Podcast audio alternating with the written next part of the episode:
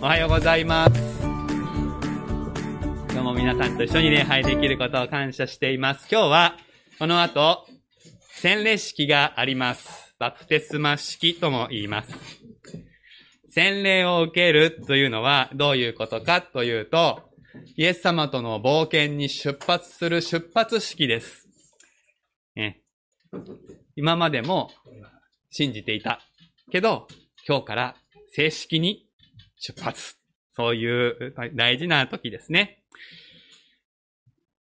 イエス様との冒険です。イエス様が主人公です。私たちはその後ろについていく弟子です。いろんな冒険のお話がありますけれども、冒険のお話やゲームの中では大体冒険に持っていくアイテムがあります。イエス様と一緒に冒険する必須アイテムは何でしょう？わかる人いるかな？おお正解です。冒険の必須アイテムは聖書ですってこれね、洗礼準備クラスの最初の回にやるんですよ。最初の回 OK。聖書はいろんな力を持っています。いろんな力を発揮してくれる本ですね。えー、例えば、武器のような役割を持っていることもあります。悪い考えを追い払う短い剣のような役割を聖書は持っていますね。それから、お薬のように私たちの心が何かこう、毒々しいっていうかね、苦々しいっていうか、心がうまく動かなくなってしまった時に、聖霊、聖書を読むことで、それが癒されることも起こります。そして、毎日食べる食べ物のように、聖書を読むことで、私たちの心は元気に生きていくことができます。他にもいろいろな聖書の力があります。で、武器の例えで言うとですね、いざ使おうと思った時に、お手入れができていないと、うまく使えません。普通、刀を抜こうと思ったらね、刀が錆びてたら、抜けないって思いますね。うって抜いたら、ボロボロだったら大変ですね。役に立ちません。お手入れがないと私たちの冒険はうまくいかないんですね。本当の剣ならば、研いでおくとか、油を塗っておく必要があります。じゃあ、聖書にお手入れをするってどういうことでしょうかねなんかよしよしってやったらいいんでしょうかそういうことじゃないです。聖書がいつでも使えるようにするために必要なのは私たちの心のお手入れです。心のお手入れをどうしたらできるのか、これが今日みんなに伝えたいことです。そしてお手入れをしないとどうなっちゃうのかなということも考えたいと思います。それでは聖書の言葉をよく読んで聞きましょう。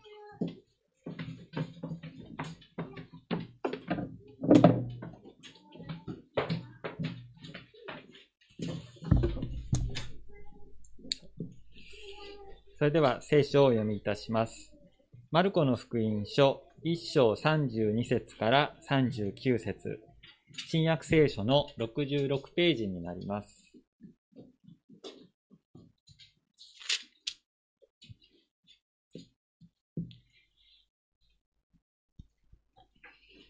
それではお読みいたします。マルコの福音書1章32節から39節まで。夕方になり、日が沈むと、人々は病人や悪霊に疲れた人を皆、イエスのもとに連れてきた。こうして町中の人が戸口に集まってきた。イエスは様々な病気にかかっている多くの人を癒された。また、多くの悪霊を追い出し、悪霊どもが物を言うのをお許しにならなかった。彼らがイエスのことを知っていたからである。さて、イエスは朝早く、まだ暗いうちに起きて、寂しいところに出かけて行き、そこで祈っておられた。すると、シモンとその仲間たちがイエスの後を追ってきて、彼を見つけ、皆があなたを探しています、と言った。イエスは彼らに言われた。さあ、近くにある別の町や村へ行こう。私はそこでも福音を伝えよう。そのために私は出てきたのだから。こうしてイエスはガリラヤ全域にわたって彼らの街道で述べ伝え、悪霊を追い出しておられた。以上です。三国の落とし穴、主イエスのセルフケアと題しまして、原先生に言葉を取り次いでいただきます。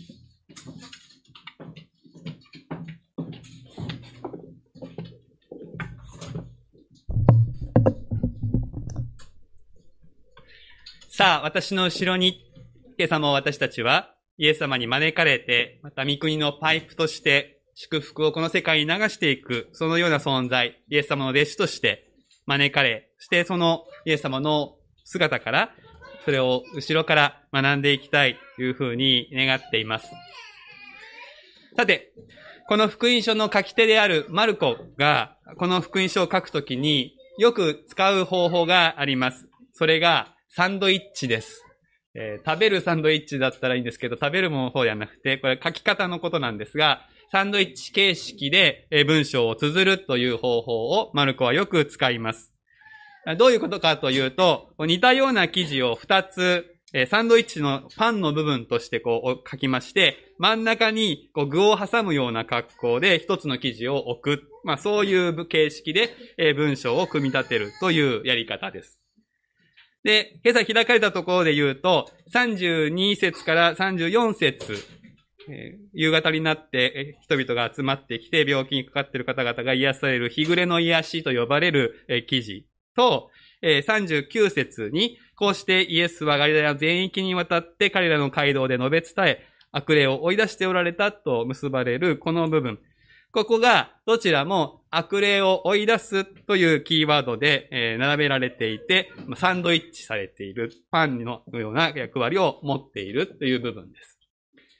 で、この二つの記事を、まあ、繰り返される言葉柄を見ますと、イエス様の働きがどういうものであったかということをここからまとめることができます。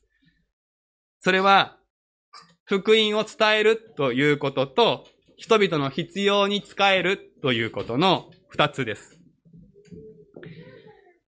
で、それ言い換えれば、言葉の働きと、健やかさを回復していく、その、それをもたらす愛の技、その二つであると言い換えることができます。あ悪霊を追い出すなんていうことを聞きますと、私たちは自分たちの生活との接点があんまりでもなさすぎて、遠い世界の話みたいに思ってしまうかもしれないですけど、悪霊追放というのは、当時のガリラヤ湖の周辺の霊的、精神的な環境、状況の中で、人々のニーズに高いものであったわけですね。人間性を貶めて、健やかさを奪うものとして、このガリラヤ湖周辺の人たちにとっての代表格は、病と悪霊だったわけです。で、そのことを踏まえるならば、今私たちの目の前に悪霊を疲れた人がいなかったとしても、私たちが何をしたらいいのかってことは見えてくるんですね。イエス様は聖書を解き明かしました。福音を述べ伝えました。同時に手を動かして、実際に困難な状況のある人たちに助けの手を伸ばされた。癒しからもてなしへそう導くお方は、口だけではなくて、手を動かして、実際に病気を抱えた方、悪霊の支配から抜けられなくなっている方を迎え入れて、もてなし、健やかにする手ほどきをしたわけです。で、ここに私たち教会が、そして主の弟子たちが見習うべき姿がある。口の働きと手を動かす働き、両方。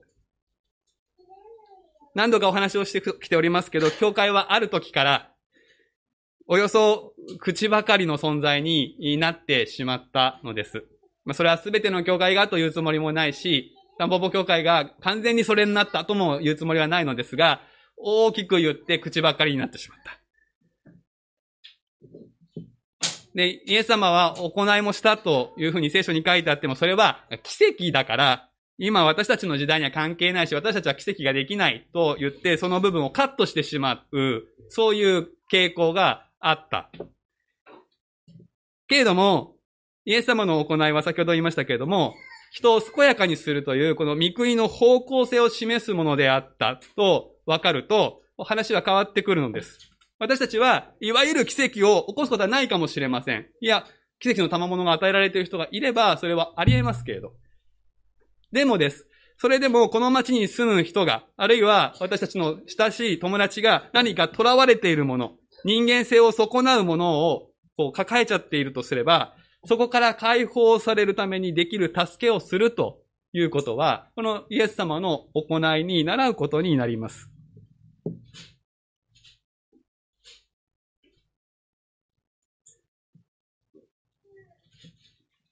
今日開かれたところよりも少し前の人々は、あ記事にですね、イエス様について人々はその教えに驚いたとあります。そのきっかけを与えたのは悪霊を追い出すことによります。病を癒すことによります。イエス様の行いというのは、イエス様の教えを信じるに足るメッセージなんだというふうに人々にこう感じさせる根拠を与えました。イエス様は口で言うだけではなく実際にやることができました。実際にやっておられました。これはすごく大事なことだと思います。日本の教会はですね、自分たちが発するメッセージを信じてもらえないと嘆くことが多いかもしれません。でもその一方でしばしばそれを日本の土地柄のせいだというふうにしてしまう、そういう傾向も強いかもしれない。でも、よく考えてみますと、メッセージの信用性というのは、行いで評価されるのではないでしょうか。人は誰が言うかでメッセージの価値を測るのではないでしょうか。まあ学校でのことで言えばですよ。先生が言ったか、友達が言ったかは、全然違いますよね。友達にこれを教えてもらって合ってるかなっていうのと、先生が言ったならまあ合ってるだろう。たまに先生も間違いますけどね。そうやって、誰が言うかとメッセージの重要性、メッセージの伝わり方って変わるわけです。でどんなに立派なことであっても、実践が伴わない人に言われると腹が立つだけっていう経験は皆さんないでしょうか言ってることが正しいけど、お前に言われたかないんだよなっていう無がつく経験ってやつです。ひょっとすると教会は、そういう風に見られているかもしれないんです。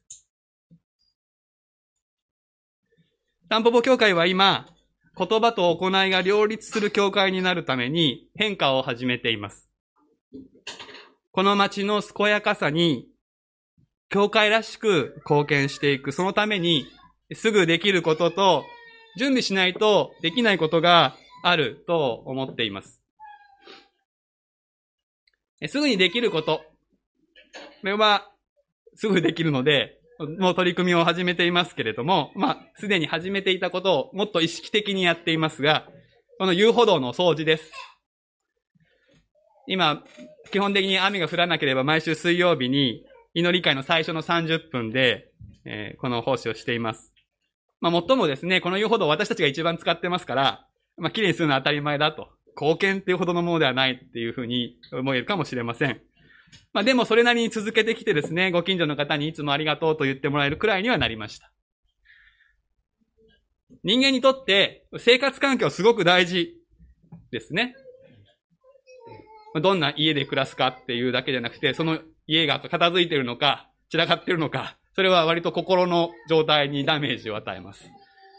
まあ、私は自分の家が汚くなっていくと自分の心もなんかすさんでいくので、なんか心がうま、なんか元気ないなと思ったらまず掃除するっていうところから始めたりしますけど、街の美観もそうですよね。ゴミが撒き散らされた街っていうのはやっぱ心の潤いを奪うわけです。そして、だんだんとそれは続くならば治安が悪化していきます。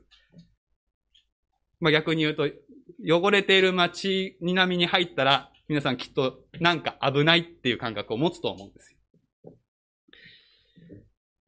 落ち葉の処理ができてなければ、下水は詰まりますし、足元が悪くなりますし、事故も起きやすくなりますね。小さなことかもしれないけれど、決して大きな意味を持っている。もちろん、これは誰かに褒めてもらうとか認めてもらうためのことでは決してありません。この街は神様が愛される町です。府中は、まあ府中だけじゃなくて皆さんが住んでいる町も含めてですけど、そこは神様が愛されている町なのです。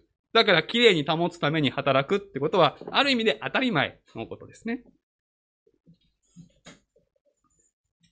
準備しないとできないこと、そのために、え教会リデザインチームが話し合いを重ねております。その準備の中には、教会の体制とか仕組みを変えていくということも含まれています。水曜日の朝1時間30分でできるお掃除ならば、体制を整えなくてもできるかもしれませんが、この街の健やかさを奪っているものはもっとたくさんあります。そこに、教会としてアクションをしていこうと、奉仕事業を展開していこうとするならば、そのための働き人や仕組み必要です。かつての教会にはこういう働き人が、ディアコノスと呼ばれる人たちがいたのですが、ある時から教会からこの働き人いなくなってしまった。今それをもう一度取り戻そう、取り返そう、復活させようとしています。そのために皆さんにもっと祈っていただきたいというふうに思っています。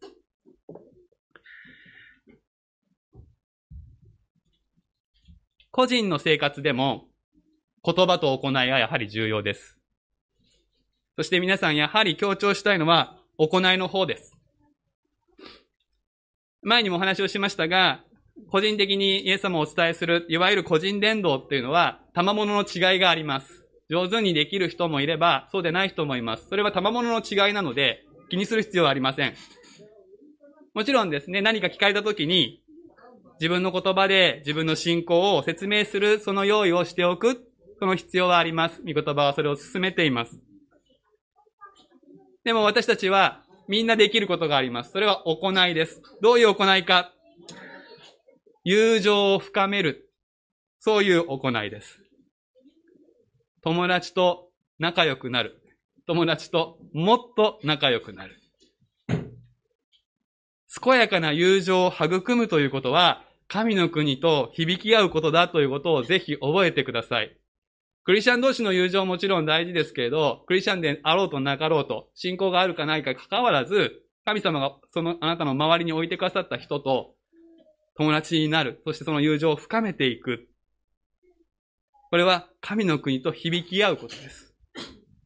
たった一人でも、あなたが友達でいてくれたことで、その人が元気になれる、ほっとする、生きていこうと思える、そういう存在になれたならば、あなたはイエス様の弟子として生きている。人生の深い話ができる関係になれたらば、イエス様の弟子として生きています。そういう関係なしに言葉だけイエス様伝えても、その人の心に届かないと思います。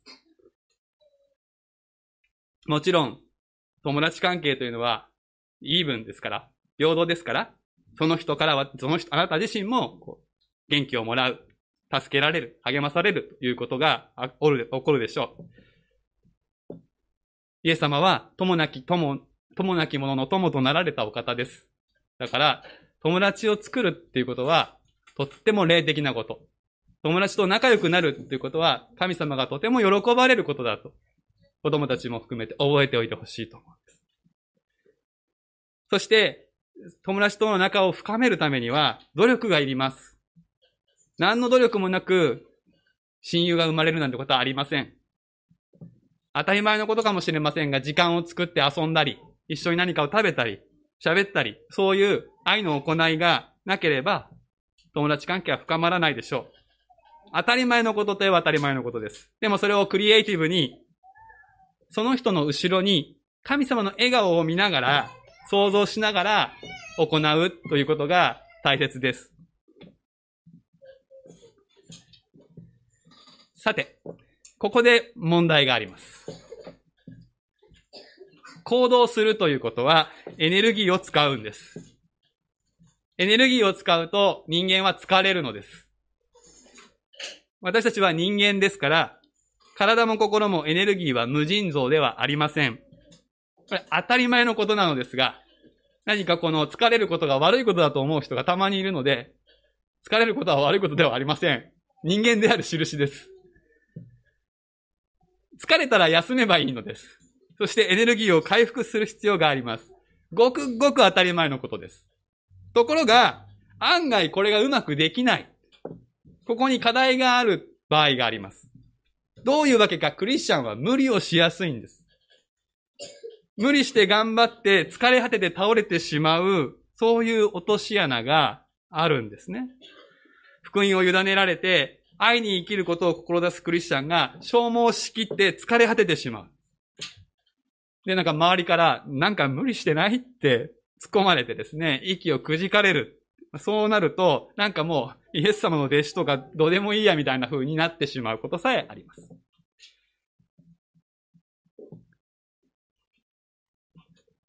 さあ、私の後ろに、そう招かれるイエス様は、この問題にどのように対処されたでしょうかそれが今日の御言葉の具の部分です。35節をご覧ください。さて、イエスは朝早く、まだ暗いうちに起きて寂しいところに出かけて行き、そこで祈っておられた。これが御国の落とし穴を回避するイエス様の生活習慣です。この箇所は、イエス様の一回きりの行為を記録しているのではなくて、習慣的にそうしていたということを語っている箇所です。私たちは、言葉でイエス様を伝え、福音を伝え、手を使って愛の技を行うだけじゃなくて、三つ目に自分自身をケアするということをイエス様から学ぶ必要があります。信仰生活が長い方はですね、この一章35節を読むと、あ、ディボーションの勧めをここでされたなっていうふうに思い返す方があるかもしれません。えディボーションというのは、個人的に聖書を開いて読んでお祈りをする、その営みのことを言います。皆さんの中にクリスチャンになってからこのことを教えられて、素直に続けておられる方もおられると思います。それはぜひと続けてください。でもその一方でですね、これ続けられずに挫折して、なんかもやもや罪悪感だけ抱えているという方がいるだろうということも想像しています。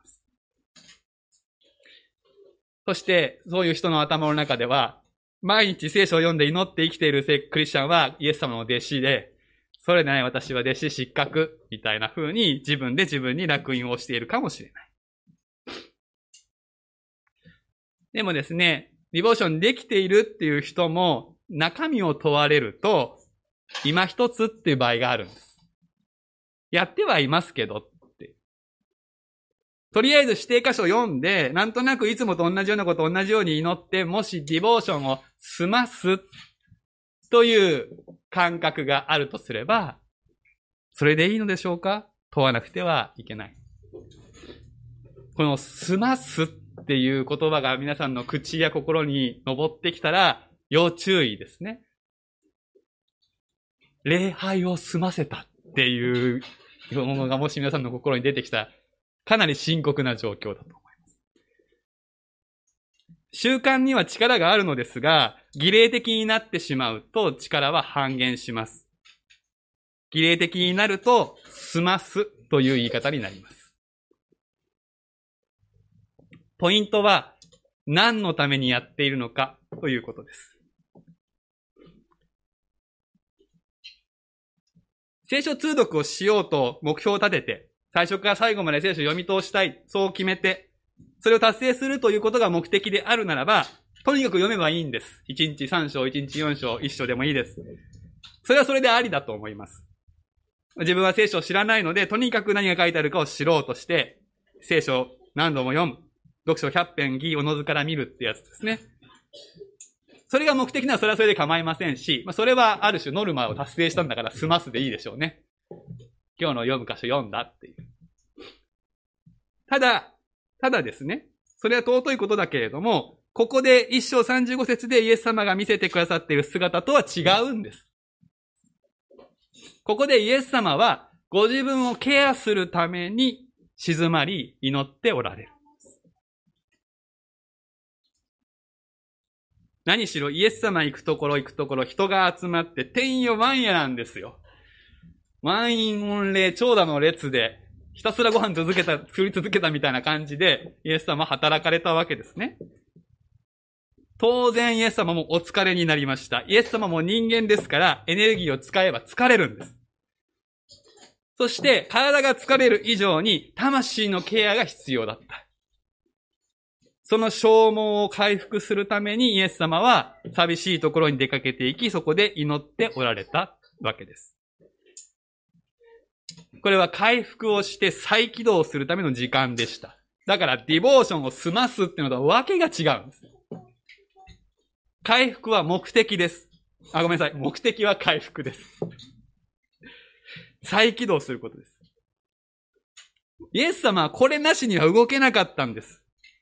これなしにはご自分の働きがブレていってしまうんです。だから積極的にこの時間を取ったんですね。それはだから義務でもタスクでも、なんかすごいと思われるためでもないんです。皆さん今日話聞いて、なんかやらなきゃいけないことが一個増えたと思って帰らないでください。そういうことではありません。これはイエス様にニーズがあったんです。そして皆さんにもニーズがあるのではないですかと私は問いかけているんです。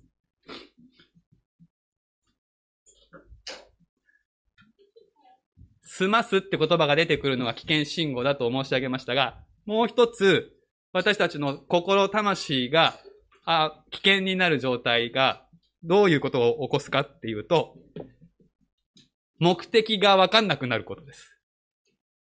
えー、っと、私これ何のためにやってるんだっけ？そこがわからなくなると、私たちの魂はかなり危機的です。イエス様は、この回復の時間が終わって最後にこう言います。そのために私は出てきたのだから。そう、俺は、私は、このために命もらって生きてるんだっていうことを、ちゃんと確認できて、確信できて、そこに立って始まっているならば、その人の魂の状態は安定しています。でも、働けば、愛すれば、消耗します。そうすると、ブレやすくなります。目の前の課題に追われて、それをこなすだけになってしまうとき、何のためが失われます。何のためが失われると、喜びが失われます。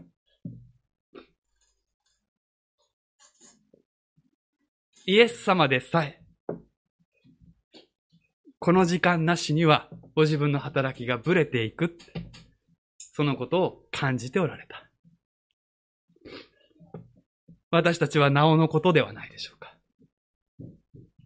初心はするべからずって言葉ありますけれども、皆さんお仕事に就くときに、社会人の方々ならばですね、何か良い目的を念頭に置いて、その仕事についているはずなんです。ところが、目の前にいろんなタスク、ジョブがいっぱい来ますと、それをとにかくこなさなきゃいけない状況があります。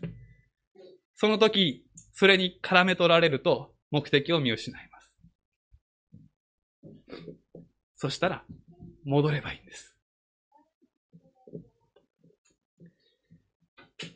数百年前から始まったディボーション運動は、聖書一人一冊持つっていうことができる状況があって初めて始まりました。そしてこのディボーションには複数の目的が込められているわけです。聖書を読むっていう点においては教育的な目的がありそうですね。でもです。安心してください。聖書は一人で読んでわかる書物じゃありません。簡単な書物じゃないのです。だから、一人で聖書を開くことに価値がないとは言いません。それは尊いことなんだけど、それで、パッとなんか分かって、よっしゃみたいな風になることって、あの、起こらないとは言いませんけど、起こりにくい。わかりやすい箇所だったら、まあそれは起こりやすいんだけれども、聖書全部でって言われたら、もうちょっとお手上げっていうところはあるはずです。だから、教育的な目的を、で、デボーションをやろうとすると、うまくいかないことが多い。なぜかっていうと、目的が達成されにくいからです。目的が達成されにくいことを毎日やれって言われたら結構苦行でしょ？だからこれ続かない一つの理由です。だから教育的なことを念頭に目的にディボーションやると、なかなか続かない。そもそもイエス様はここで祈っておられたんですね。聖書を読んではいないんです。まあもちろんこういう聖書はないですから当時。十分あり得るのは、イエス様の心に覚えておられた御言葉を思い巡らすことは十分あったでしょう。ユダヤ人にとって祈りというのは、御言葉を反数するということを含むからです。覚えている御言葉を思い巡らす。その中で、聖書が聖霊様が聖書の言葉に光を当ててくださって、私たちに語りかけてくださることが起こるんですよね。この語りかけを経験できたら、もう魂がピーンって整いますよ。そこを目的にしていれば、一章読まなくたっていいんです。一節だっていいんですよね。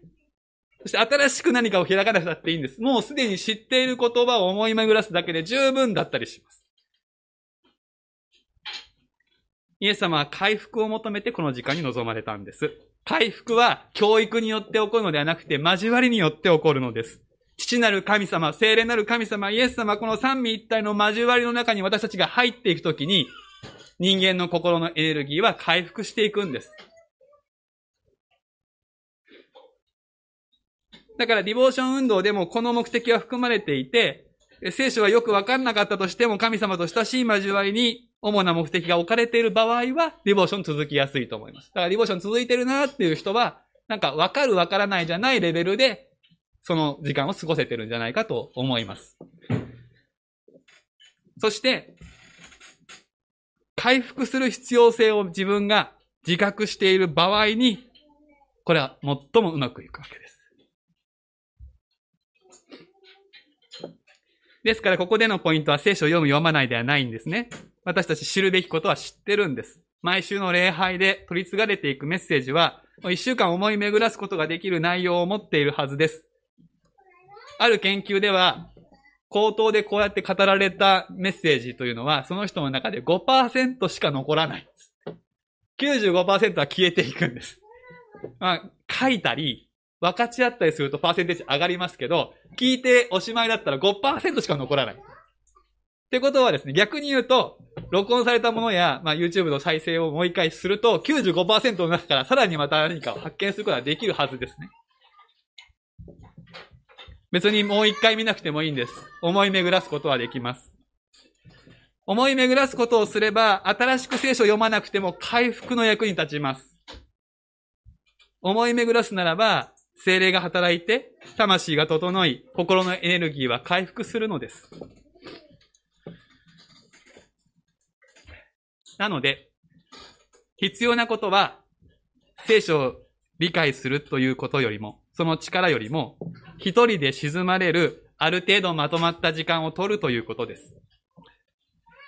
ここで時間を省くことはできません。時間を飛び越えられるのは神様だけです。大事な友達と交わりをしようと思ったら、10分で済ますなんて全く考えないですよね。友達と食事に行こうって考えたときに、10分で終わるかななんて考えないですよね。できるだけ長くやりたいじゃないですか。だからゆっかり時間が取れるところで友達と会いますよね。ただ長きゃいいって話でもないですけど、質が重要です。でも、10分15分でどうにかなるっていうふうに考えないでください。そしてその一方で、回復が目的であるならば、毎日である必要もありません。毎日自分で聖書を読む習慣ができている人はそれをやめていいですっていう面じゃないですよ。でも、回復が目的なら、毎日じゃなくていい。毎日静まりを持つ。15分以上って言われたらなんか、ええー、もう無理ってなるかもしれない。でも感謝なことにですね、イエス様はこの静まりを習慣にしていたことはわかりますが、毎朝していたとは書いてない。静まりと祈りを実行するためには、肉体的にはある程度元気でないといけません。そうしないと、静まりが眠りになるからです。ここは笑っていいところなんですけどね。で、寝ていいんです。体が眠りを必要としたときは寝てください。それはすごく霊的なことです。そして、でもイエス様の弟子として生きていきたいというならば、自分の生活リズムの中で、週に1回でもいいです。月に1回でもいいです。霊的なセルフケアの習慣を作る。そのことを心からお勧めします。皆さんいろんなケアしますよね。人によってケアするとこ違うと思いますけれど、私の場合一番のケアは髭です。えー、伸びてくるんで、剃ります。次にケアするのは髪です。結構早く伸びるんで、ケアがいるんです。同じように見えるところだけなくて、魂のケアを。